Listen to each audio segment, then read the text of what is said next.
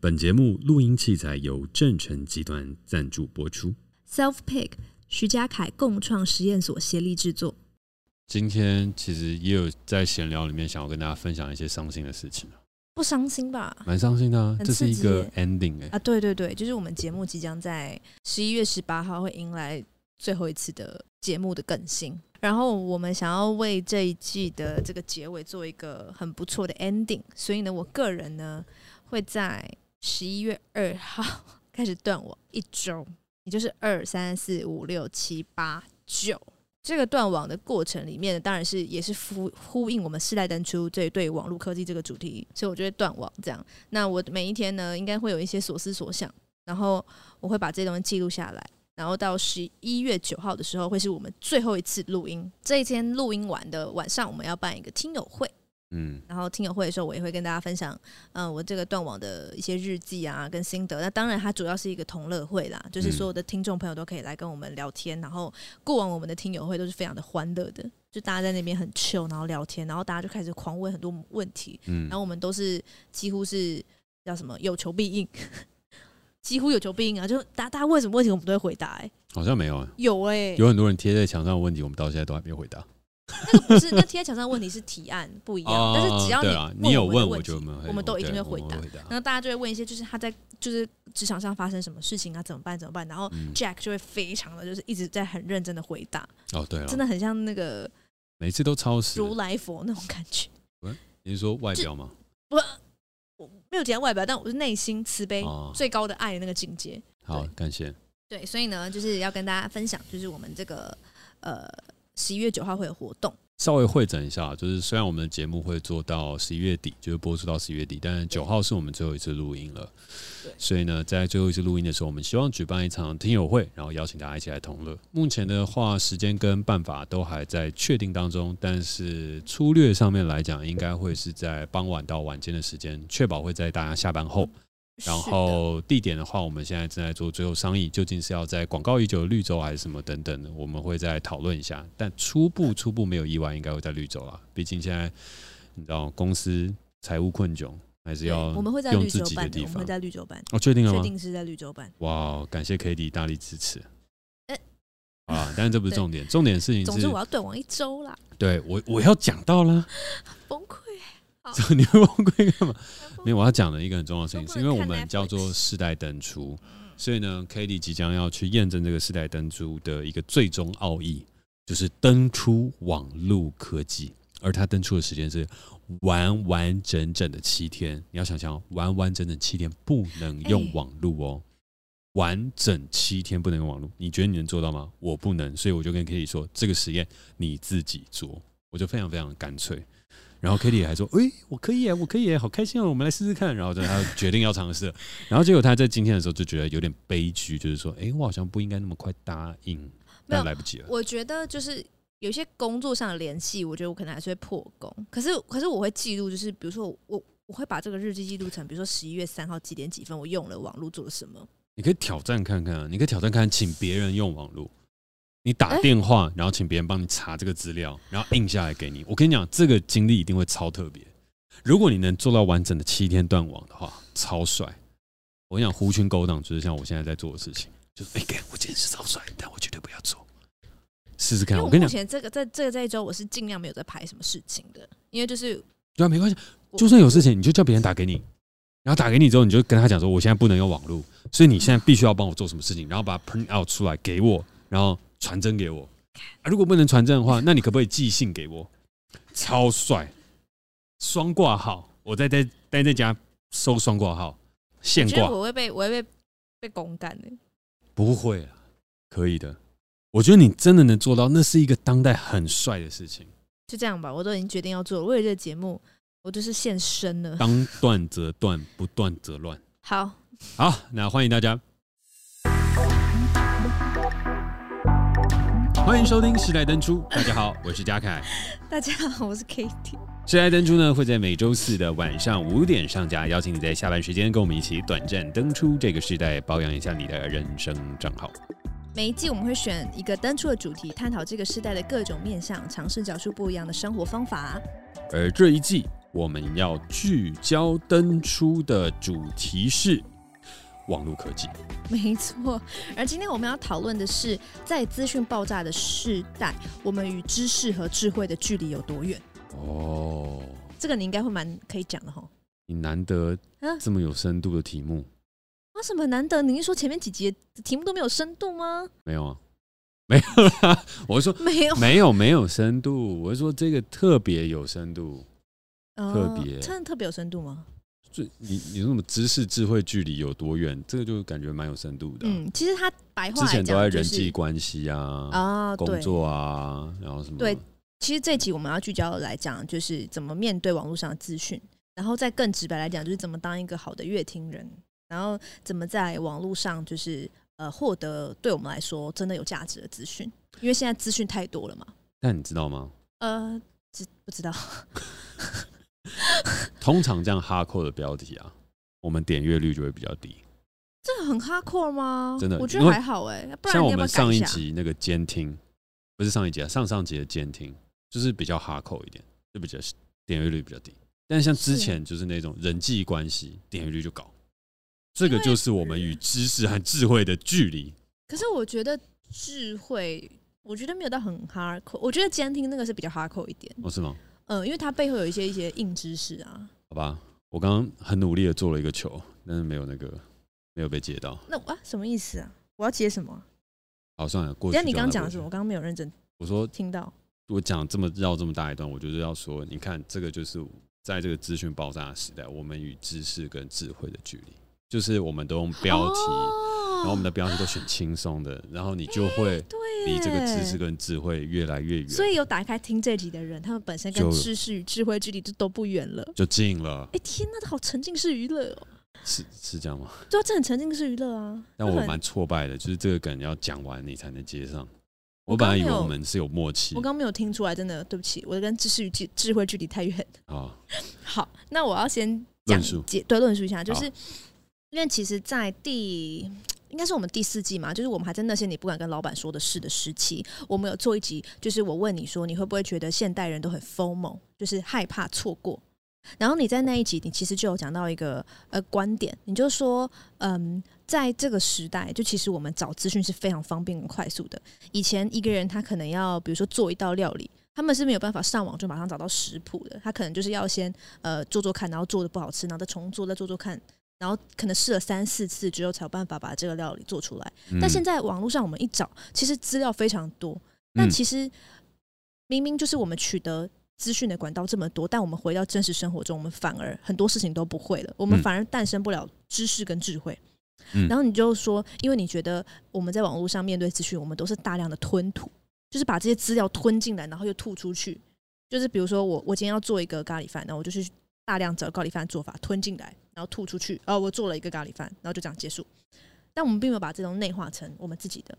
然后那时候你就有提出，呃，资料、资讯、知识、智慧这四个不同层级的内容。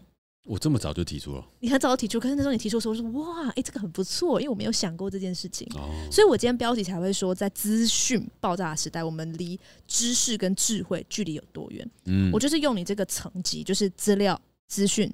知识、智慧这四个层级去下这个标题的，对，因为我那时候就觉得，对，这其实四个东西都是内容，可是我们现在大部分所看到的东西，真的比较少，是知识跟智慧的层级。嗯，所以就今天就是想来跟你聊聊这件事情。然后我觉得我们等一下也可以分享，就是我们在查资料的时候都是怎么查的，就我们是用什么样的方法去阅听。然后呃，像你自己也会做很多新闻功课嘛，就时事功课啊，嗯、就像一些龙 K 之乱啊，或者说一些屠龙记啊，就是一些功时事功课，你都会有自己的观点。你有吧？你有在关注啊？没有。哈，什么意思？这明明就有啊。我跟你讲，这种话题太累了。我没有要聊，但我的意思是说，像这样子的实事，你都会有自己的观点。Oh, OK，, okay. 我没有要特别聊这个东西。哦，对啊，这种我们私下聊。对，但我是说，就是你其实是有关注时事一些时事的习惯的。嗯、哦，对了，对，而且而且不只是台湾的时事啊，就是很多时事你都会有自己的观点，所以我就觉得说，我们可以从我们各自的角度去分享我们怎么看资料。因为像我每一集在做 round down 的时候，其实我也要查非常多的资料。嗯，对。那其实那时候在跟佳琪讨论这集的时候，他就有说，他希望我们可以去分享我们怎么面对网络上的资料。然后我就觉得，哎、啊，对耶，其实我好像都没有去呃想过这件事，就是其实我是有一个我自己查资料的方法的。哦，你有、哦？我觉得不能说方法，是应该说是一个我自己的心法吧。哦、但我不是说很厉害，但的确是我的确不会相信所有我看到的东西没错。然后我是有一个判断标准的，嗯、但我但我的确没有想过要把这个东西做成一集。然后是佳琪讲了之后，我觉得哎、欸，对，好像可以来做，这好像蛮值得讨论的。放到好好上面开一堂课，资料收集与整理。呃，那个啾啾鞋好像有开过类似的，哎、对，因为我就有看过那个啾啾鞋的开课的，对，好吧，对我觉得我觉得我的这个比较没市场，少赚一波，好。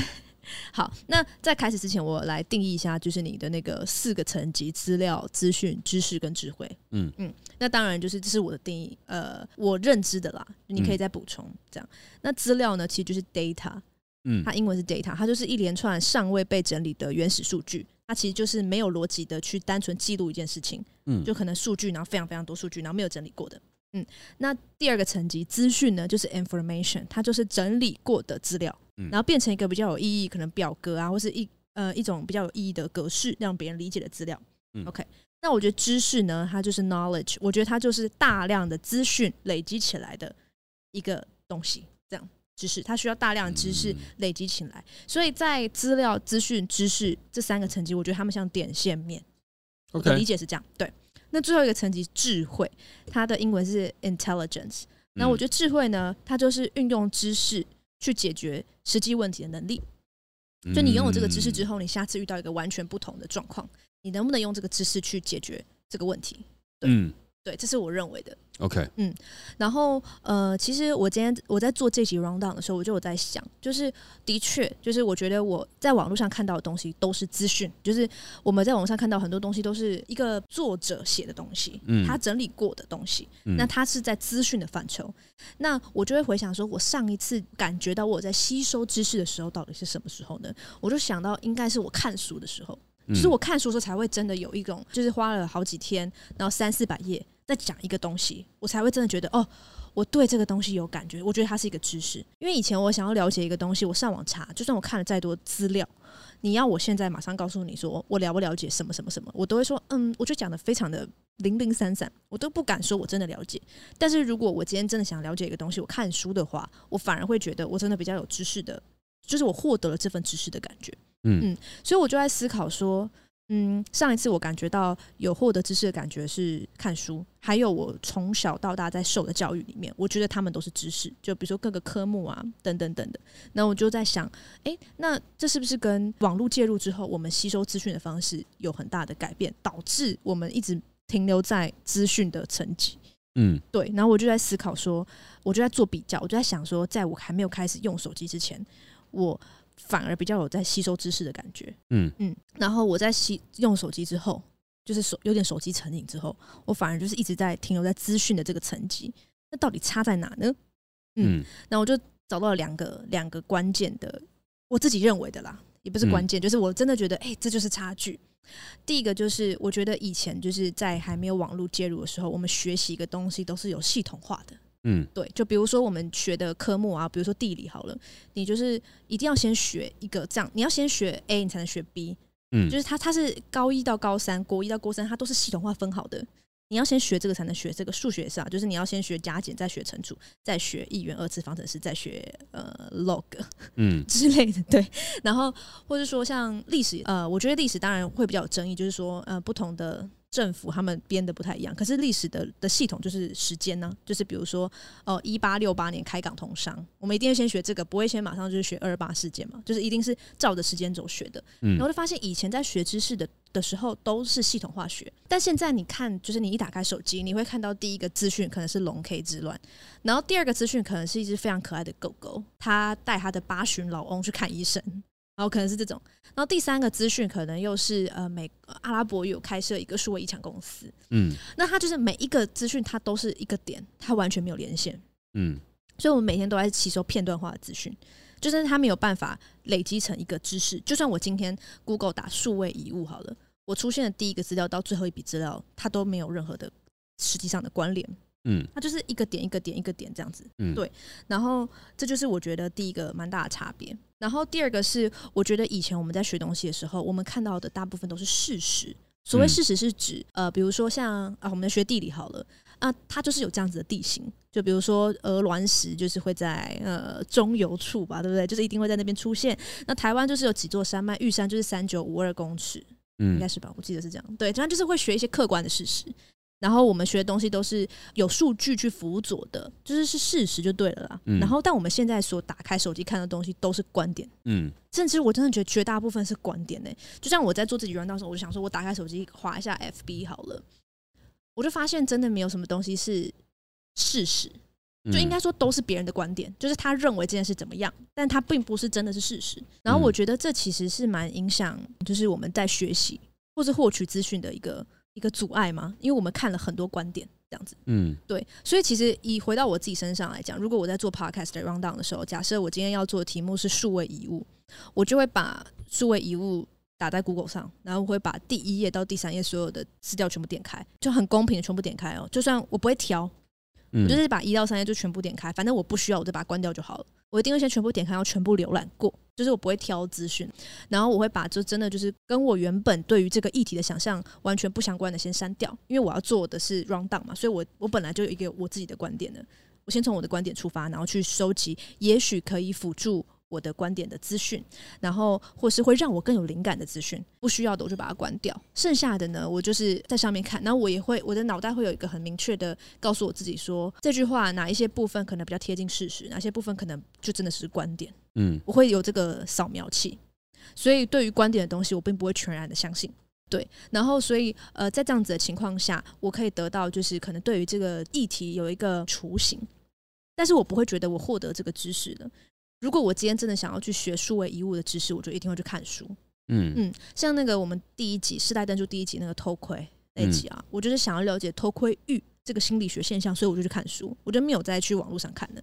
因为我觉得我如果真的要了解这个知识的话，我需要先从系统化的学习开始，然后等我有有系统化的认知，我再去网络上看不同的观点累积而成的资讯，我至少知道这个节点在哪里。嗯。嗯嗯，对，所以我就是用这样子的方法，就是我觉得知识一定要在书本上看，就是需要系统化的先学，嗯，然后我在网络上看到东西，我都会认为他们都是片段的，以及他们都是观点居多，所以我不会完全的相信它就是真实，嗯，这就算是这个就算是我的资讯会诊书，对，然后的的确也是跟佳琪聊了之后才发现，哎，对，哎，就是其实我是有这个 mindset 的，只是我好像没有分享过，嗯，对。就是，尤其是观点跟事实的差异，我发现是最容易有那种比战，嗯的情况。因为每个人都会认为自己看到的东西是真实，但是我讲的事实比较是那种真的是很客观的事实。就比如说像新闻标题也是有分观点式下标或者是事实的方向下标。比如说龙龙这个事情嘛，以观点来讲，他就是会站选立场，嗯就会说谁错谁对。但是他可以单纯陈述事实，就是可能龙龙呃，他对于某一件事情有一个抗议。哦，我觉得抗议的对，就是他，他对这件事他想提出他的抗议，这样，我觉得他就是一个比较贴近事实的事情，因为真的有发生这件事情，但大家会用不同的观点去解读这件事情，那就会让这个事情有很多不同的面向。那这个就是我觉得网络上的资讯太爆炸的原因，因为每一个人都可以发表自己的观点。那这件事情就像一个大象，我们有看到可能只有他的鼻子，嗯，他可能靠着他的头，可是它其实是一个完整的大象，但我们有时候只都只在一个部位上。但你如果要真的了解这个大象，你就是要去看书，或者是真的去。亲自去看这个大象的全身，但网络上的资料你永远都不知道，我到底是不是还是只是在看大象的鼻子而已。嗯嗯，对。然后我也觉得说，其实以前高中的时候，我的我觉得我记忆力比较好，我觉得是因为我接受系统化的学习，所以什么朝代都可以这样，就是倒背如流啊，就是背得很顺，然后什么都可以记得很清楚。但我长大之后，我就发现，就是有时候就会觉得我今天看了什么东西都会忘记，就是我要想很久才发现，哦，对对对，我今天好像有有看了一些什么。然后对于一些资料或者对于一些知识，我就觉得我好像没有在吸收的感觉。我都是这样看过、划过、看过、划过，但它并不是属于我，它不会在我脑海里。所以，嗯，好，所以我才会觉得我我是认同的，就是我觉得我们离知识跟智慧距离越来越远，因为我觉得我们现在网络上所看到的东西都是观点跟资讯。那你要变成知识的话，其实我觉得它需要系统化的的整理。然后要变成智慧的话，其实需要你去人生去做经验，就你要下去经历很多事情，它才能慢慢堆砌成智慧。我觉得智慧是比较难的。嗯，对。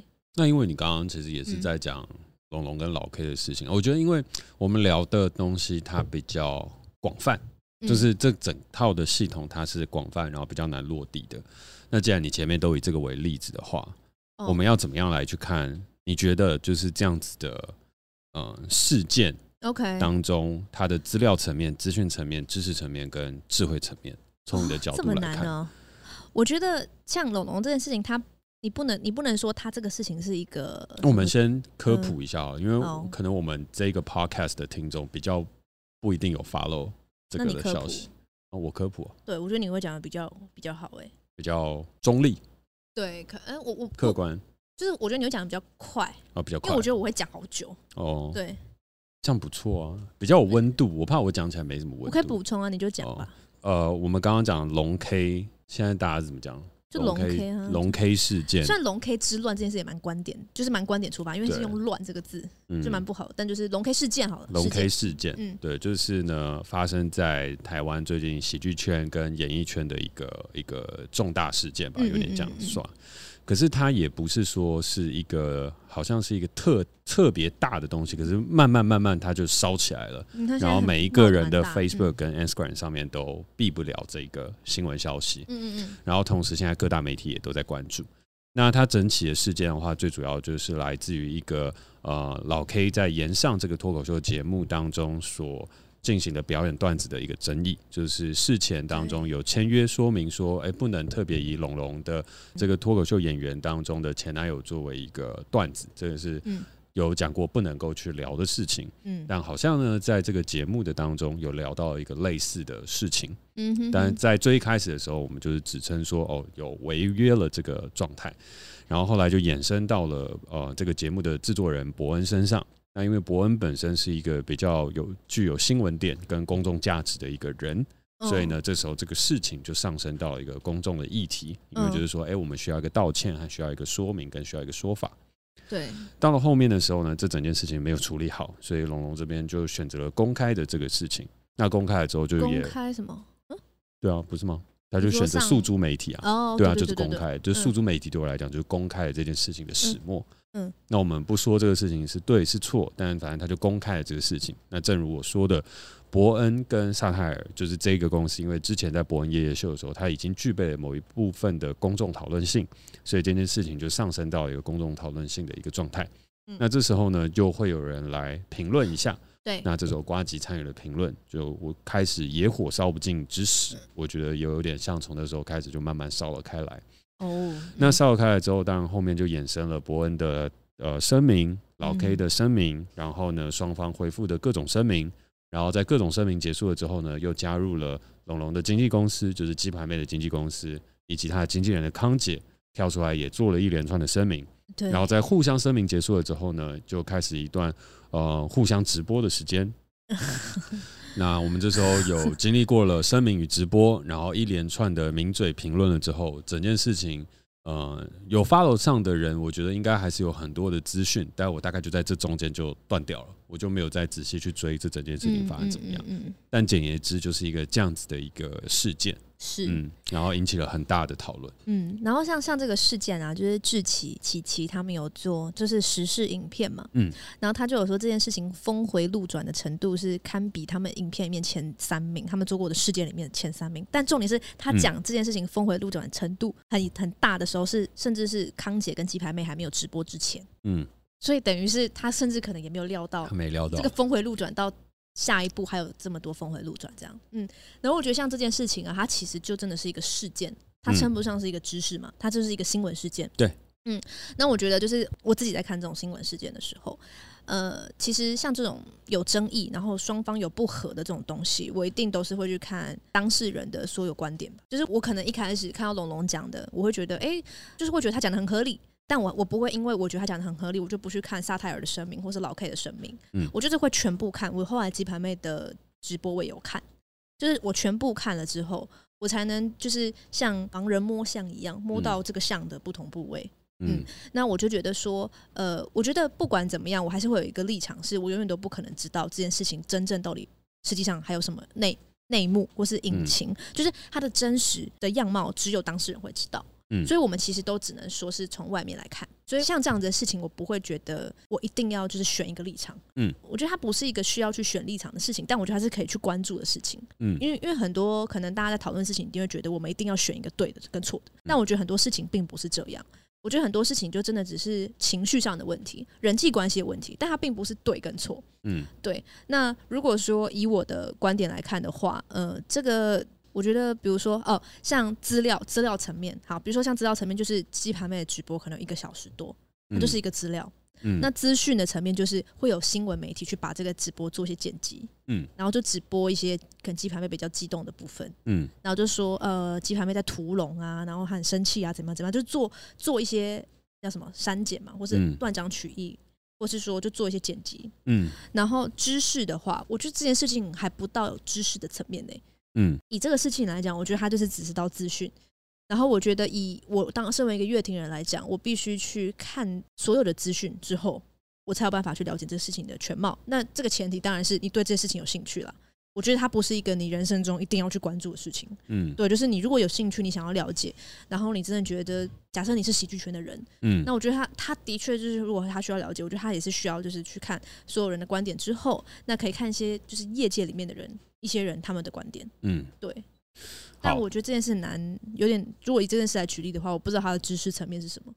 应该说，我们应该退后一步来看这个事情，因为你的判读是正确的。这件事件本身并没有任何的知识含量，更遑论是智慧，它只有停留在资料以及资讯。所以呢，我们以宏观退后一步来去看这整件事情的话，的确，我们就活在一个资讯爆炸的时代，因为我们天天都被这样的消息疲劳轰炸。所以呢，在我们的东西都已经被这样资讯轰炸完了之后，我们的确是很难产生知识的。所以这个是我们可以从这件事情当中看到一个宏观，然后在这个宏观里面，我们更可以看到的事情是我们对于资料的这件事情掌握的能力是非常差的，因为你不会看完一个小时鸡排妹的直播。老实来讲是这样，你也坦白来说，不一定有人会老老实实的看完呃伯恩的所有的声明以及他的那个直播道歉，也不会。可是问题，那个直播的声明跟那个直播的道歉，它里面蕴含了很多的资料，而这个资料。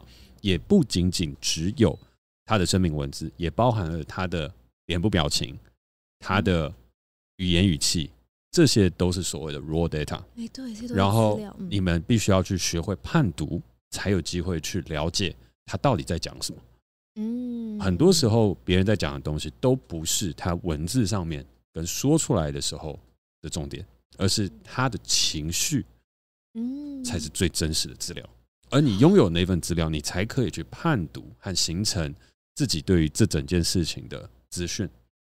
嗯，但是我们所经手的资讯，它其实都已经就像你刚刚讲，观点太多，然后大大部分都爆炸了。嗯，然后所以回过头来，我们在这个网络的这个年代当中，嗯，我们就一直被这样千奇百怪的资讯轰炸，然后也没有心力去看完这些资料。嗯，这个就是我们可以从这个事件当中看到的资料以及资讯当中的问题。嗯，太多的 raw data 没来得及看，所以只好吸收别人给的二手资讯。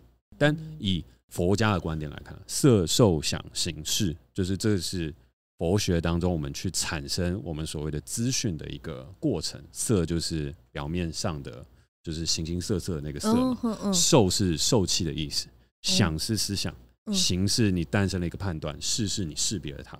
色受想行识是一连串诞生出资讯的一个流，那你当然说是它可以到了一个知识的层面，但你也可以解释说它是停留在资讯层面，我觉得都可以。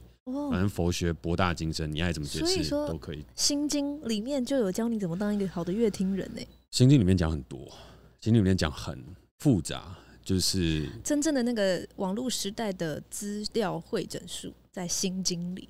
那也《心经》里面其中一句话。但是他刚刚就是把这个 SOP 讲完了。对啊，对啊，对啊。但是这只是一句话，而且你知道，色受想行识，他并没有在心经里面讲完它呀。哦，你们说没有讲完，但是是有这段的。没有，他只有讲色即是空，空即是色。受想行识亦复如是啊。哎，对，但是他只有说亦复如是而已。色受想行识亦复如是，但是他并没有亦复如是舍利子。对对对对，但是他没有解释色受想行识是什么，他只有举了以色为空的对比，然后说受想行识亦复如是。就这些东西都是空，嗯，而当你参透了之后，他讲太复杂，讲过了，嗯、拉回来。嗯、好，我们理论上应该是要自己能够生成自己的资讯，但是我们现在都变成吸收别人的二手资讯，因为我们没有对资料做自己的处理，然后放任资讯涌入，所以回过头来，我们的脑中塞的东西就是一连串别人的设受想形式，回过头来，我们的只有那个色字头而已，就是这些东西而已，它已经没有在我们的。受想形式范畴内了，它就是接收、接收、接收、接收、接收。所以，我们资讯爆炸了之后，我们其实你要从资料判读到资讯，这是一个很重要的过程。嗯，但其实我们在这一阶段就失去了。对，我们不愿意去阅读我们所谓的 raw data，产生自己的 information，色受想形式回到市之后，再把这些自我生成完的资讯统整完，变成了你的知识、你的系统。所以你刚刚讲知识系统，这很重要，因为知识它是有系统性的，但是那个系统性并不是代表说纯粹系统性的学习就叫知识，而是从资料处理完变成资讯，资讯处理完变成知识的这一连串的过程，它是必须要经由你自己这一套系统去完成的。那书籍其实也是，因为书籍它其实是一种 raw data，它其实是一种 raw data。那你从这个 raw data 当中，你仔细的阅读完。从字里行间吸收完、判读完、生成的资讯之后，嗯，然后你会得到知识。老实来讲是这样，因为它里面的东西很复杂跟很浩瀚无垠啊。就是我们讲短短的一个书本，就像我们刚刚讲《心经》，嗯，你读其实读不懂，然后你要去查找很多的东西，然后最后把说哦，色受想行识亦复如是，哦，空即是色，色即是空，然后把这个东西想完了之后，哦，原来它是这个意思，变成了资讯。嗯，变成了你脑中说哦，《心经》这个书里面所生成的资讯，然后呢，最后呢，我把这几个资讯汇整出来，哦，五蕴五蕴皆空，好，这个东西我了解了，它变成了知识。所以回过头来，资料跟知识一模一样，资料上面写的东西就五蕴皆空，你得到的知识是什么？五蕴皆空。老实来讲是这样，可是它经过了我们内在自己这个系统的吞吐与转化，嗯，它变成了知识。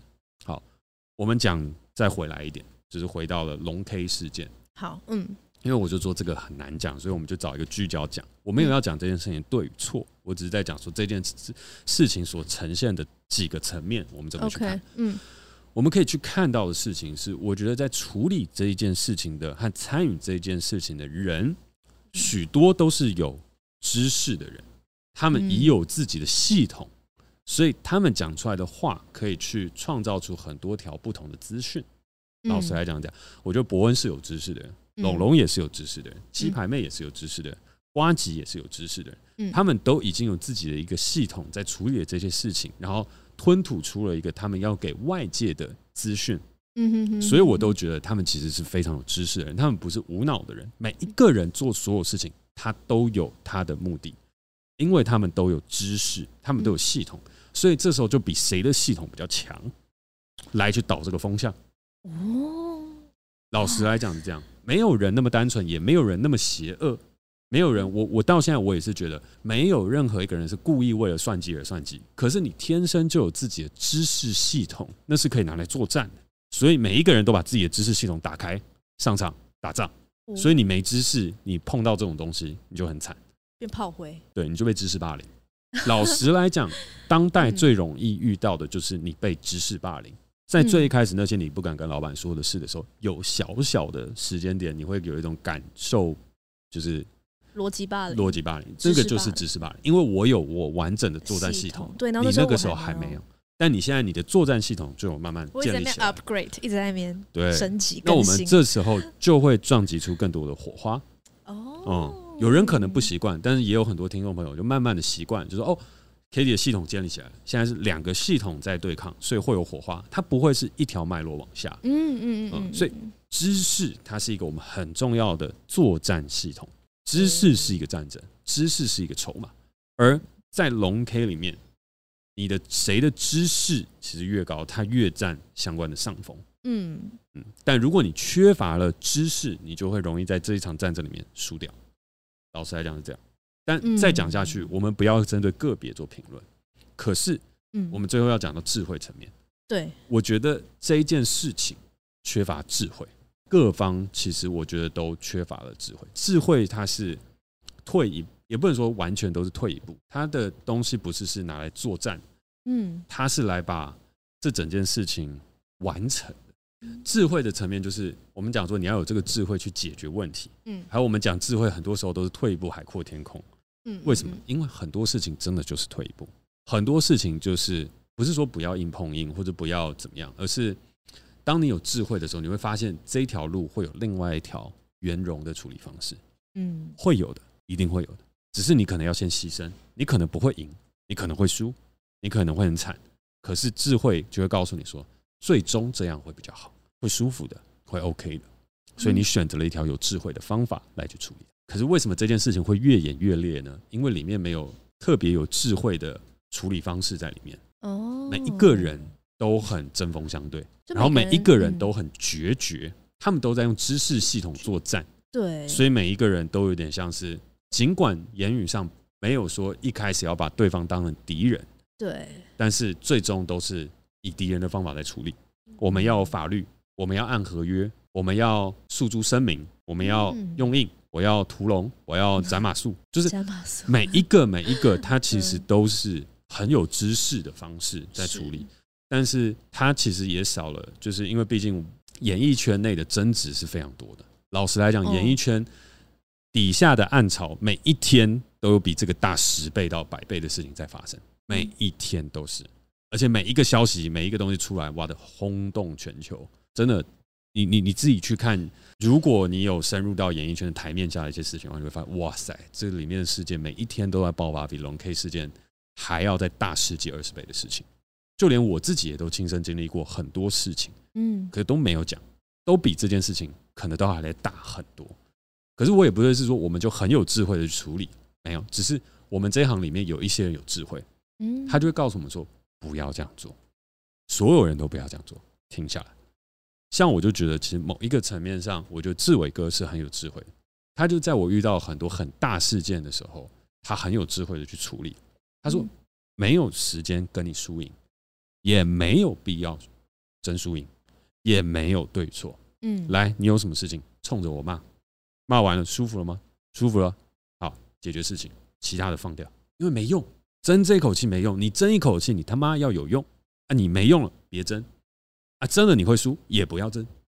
所有的东西想清楚了之后，还是先不要做。嗯，不做你才有机会赢。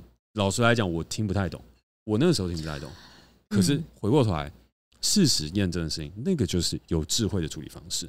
那这所有的事情里面，我就会觉得它少了一些些的智慧，但不是说智慧就真的比较高级，没有。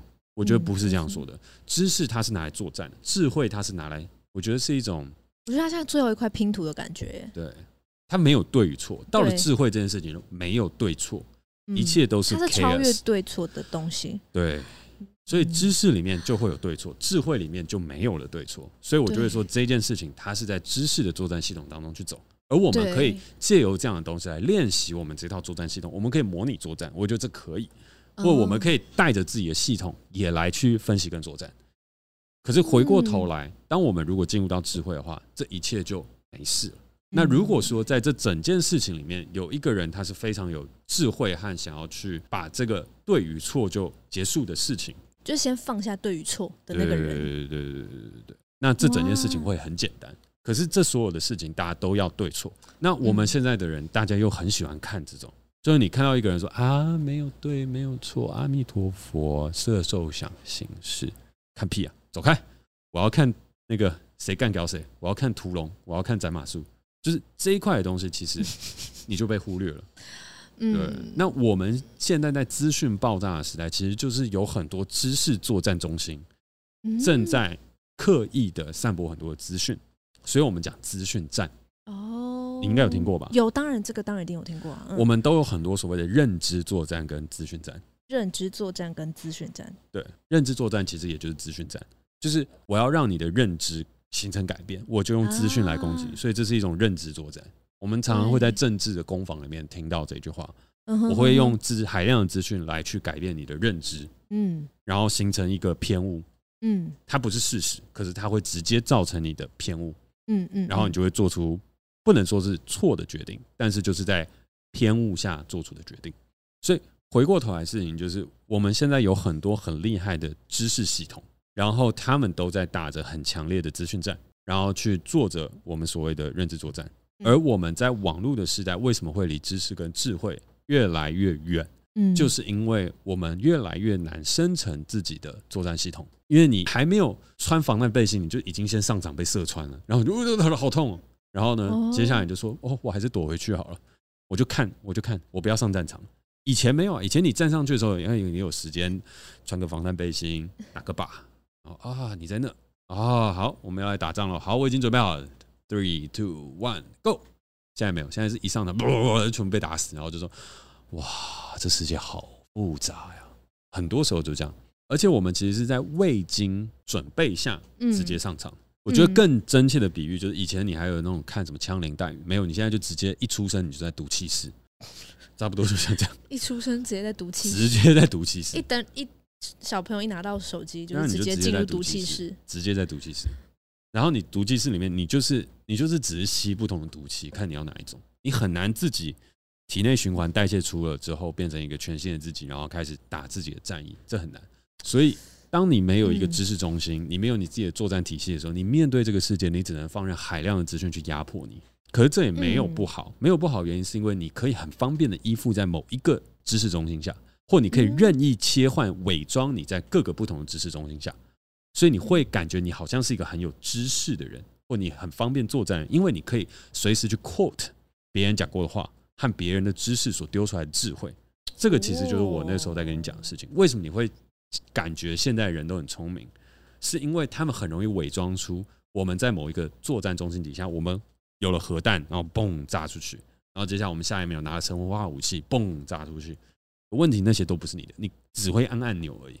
嗯，然后你其实是在帮别人作战，你没有为自己而战，没有，你只有为另外一个知识中心而战，如此而已。所以这个就是当代我们离知识跟智慧会很远的地方。然后，可是我们又看起来很聪明，然后我们的报告可以做的比谁都厉害。可是问题，你问我们，我们有没有观点，和我们能不能为自己辩护，这就会很难，因为我们很难去生成自己的知识中心，因为你平常没有从 raw data 判读到资讯，生成了你的知识，然后经过很多事情变成了智慧。嗯，然后你会依赖别人的作战中心。对。我觉得你讲的非常好，哎，感谢你的肯定。我真的觉得有学到很多知识，哎，感谢你的肯定。我觉得有获得一种智慧的感觉，因为我觉得刚刚有几个 highlight，就是有菩提心了吗？呃，还倒还没有，哦，还没，对，我也没有。对，就就就是比如说像你说，情绪是最真实的资料，嗯，我觉得这句话就蛮好的。对啊，对，就比如说，呃，我们我们都不会把一个影片看完，声明看完。因为我们就觉得说，嗯，很这个里面很多资料并不是那么重要。但的确，你刚刚说的，就是像比如说，不管是博恩或者季涵或是龙龙，他们也都后续都有出影片。那他们的脸部表情，然后他们的情绪，其实都是一个资料。对啊。然后，其实我在理解这个层级的时候，我一直以为是资讯到知识的地方出了问题，我没有想到是资料到资讯的地方出了问题。这也是我刚刚学到的很重要的。的一个观念，然后再来就是每一个人都是知识作战系统这件事情，我觉得你把它讲的好。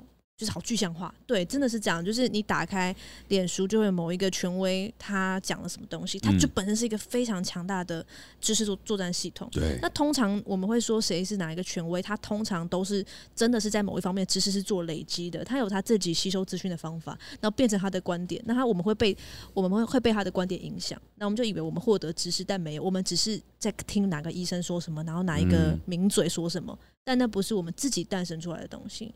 嗯，然后我觉得你刚刚讲到一个很重要的事情，就是我们从小受到的教育其实是知识的累积，就我们学这些科目都是知识的累积，但是没有人教我们智慧。嗯，对，所以其实我觉得有很多像呃，可能跟我同年纪的人啊，就我们可能大家都都大家都是有读书的，嗯，那所以大家其实本身都是，我觉得都可以成为一个知识作战系统。嗯，但其实我们这个年纪，或者说现在网络现象对于对错的要求也很很高，嗯，就是一定要争对错。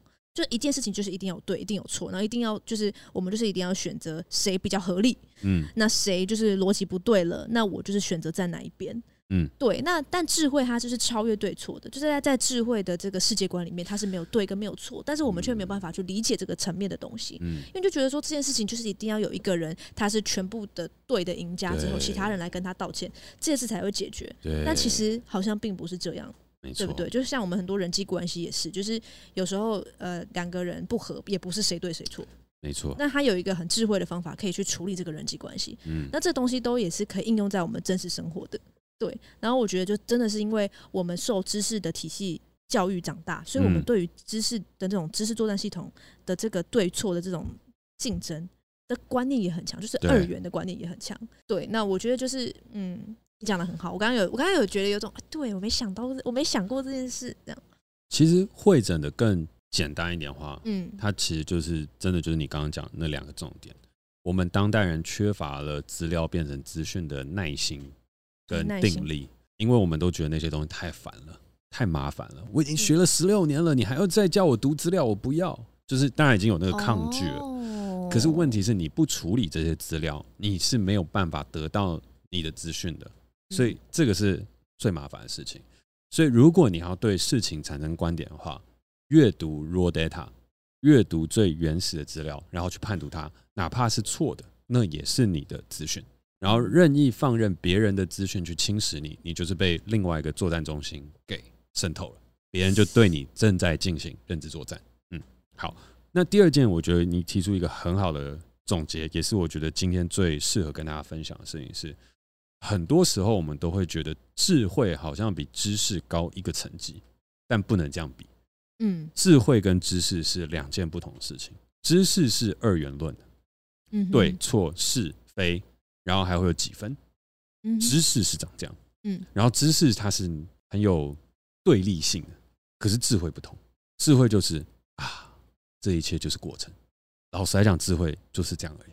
智慧就是你知道的人生，这其实这一切都是过程，没有对错，这一切就是大自在，本自具足，道可道非常道，就是这些等等的事情，这个叫智慧。可是完全讲不出来，就我们刚刚就算讲了这么多，它其实也很难去形容智慧，它很难去语言化，哎，对，智慧是很难，它是那种叫什么，只可只可什么不可言传。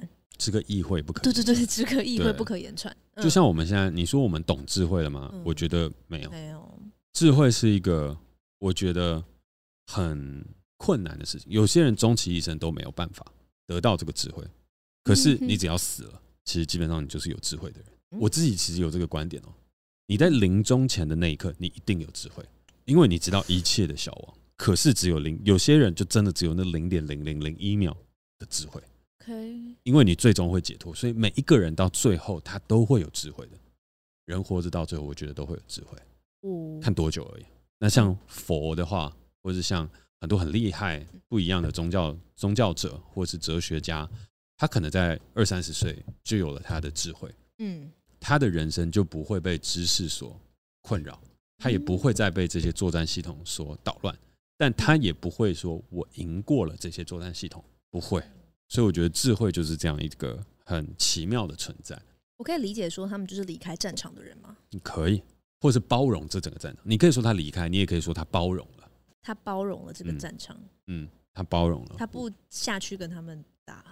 其实我为什么不会说离开是包容的原因是，他没有离开，他就是在现场。但是我没差，我就走来走去。会不会被打到？不会，就算被打到，他也没事。老实来讲，他就包容，打到他也没事。对他，他没事。他有一个那个防护罩的感觉。他不是防护罩，他我没差。你子弹打过来就是啊，穿过去了。哦，他穿过去，他也不会受伤。他会受伤，但是他就是哦，打到了，穿过去了。但他会好，好不好也不是重点。我觉得这个地方悬就悬在这，你打过来，子弹就穿过去了，肉身没好，那又如何？就像佛家里面有一个叫割肉喂鹰的故事。割肉喂鹰是割自己的肉喂小孩子吗？不是喂老鹰哦，喂老鹰。我我我觉得我觉得我觉得 那个太那个太可怕了，那个叫大逃杀。没有，我以为是那叫人魔汉尼拔。我以为是我 我以为是大家在逃逃难，然后自己小孩要死掉了，自己小孩要死掉，所以那母爱就是割自己的肉给婴儿吃。我以为是这样，那个婴儿不会快乐，那个婴儿他在吃那个 raw meat，那个婴儿会哭。那是怎么样？那个故事是什么？回去再查，回去再查。我觉得今天今天这样讲有点长，对，只是回过头来那个智慧很难言喻的事情，就是这一切都是过程，没差。嗯，对，但我这样讲了，我还是没有懂。可是最终最终，我们一直经历了很多事情之后，我们就会有。嗯，所以我也不完全觉得知识累积到最后就会诞生智慧。哦，其实我觉得知识累积到最后更难更难诞生智慧，更难诞生智慧，更难诞生智慧。它会结成一个很厚很厚的壁障，让你很难对，让你很难去真的去拥有智慧。所以我觉得，如果说我们要拥有智慧的话，它可能是从资料到资讯，然后某一天顿悟那边智慧，或者从资料当中顿悟变智慧。所以知识反而是一个，知识是作战中心，嗯，它会有输赢的，然后你可以成为赢家，可是你成为了赢家也没有代表你有智慧。所以我就说，最后想要分享的这个，也是你刚刚其实就已经讲出来的。资料、资讯、知识，它是一个上升途径，但是知识到智慧不是，它是两件事。嗯，只是拥有了智慧，你人生会过得很舒服，不会输赢，也没有赢的感觉，但就很舒服。对啊，舒服，自很在难啦，自在啦，自在，对啊，我也想要有智慧，但是不容易。可是你当你知道这个事情之后，和当你感觉到之后，你就会觉得哦，原来人生还有这样的一个状态，其实很好。然后我会很想去追求，所以我才会去学了哲学、灵性探索，嗯然后还有很多其他的事情。它跟知识的累积无关，而是要拿来打破很多的知识。嗯，所以我正在透过灵性跟哲学摧毁某一些我的知识。去尝试找到一些智慧。老实来讲是这样，我每次修灵性的时候，我都会觉得天哪、我的价值观崩坏。就是我为什么会这样做？我为什么要去翻一个禅卡，然后思考里面的东西？这是没有用的。可是我还是去做了。嗯，好，那最后的话呢，就也还是要说了，每周四都一跟我们一起短暂 登出这个时代，来到 Self Oasis 吃特级牛舌吐司，顺便解构这个社会，实现 Cady 的自我成长。呃，没错，哇，好长的一段哦，让我们的人生账号都可以登出一下再启动。而如果你有想要收到我每日所撰写的电子报，听见更多不同的想法，欢迎加入我所经营的线上沙龙俱乐部徐家凯共创实验所。里面呢有很多的资料，以及我所整理出的资讯，可以经过大家的判读，再重新整理成你的知识。而相关的链接都有在节目的资讯栏当中。哎、让我压力很大哎、我都觉得我是不是要做一些改变？没有啊，但你每一次都还是照念。对。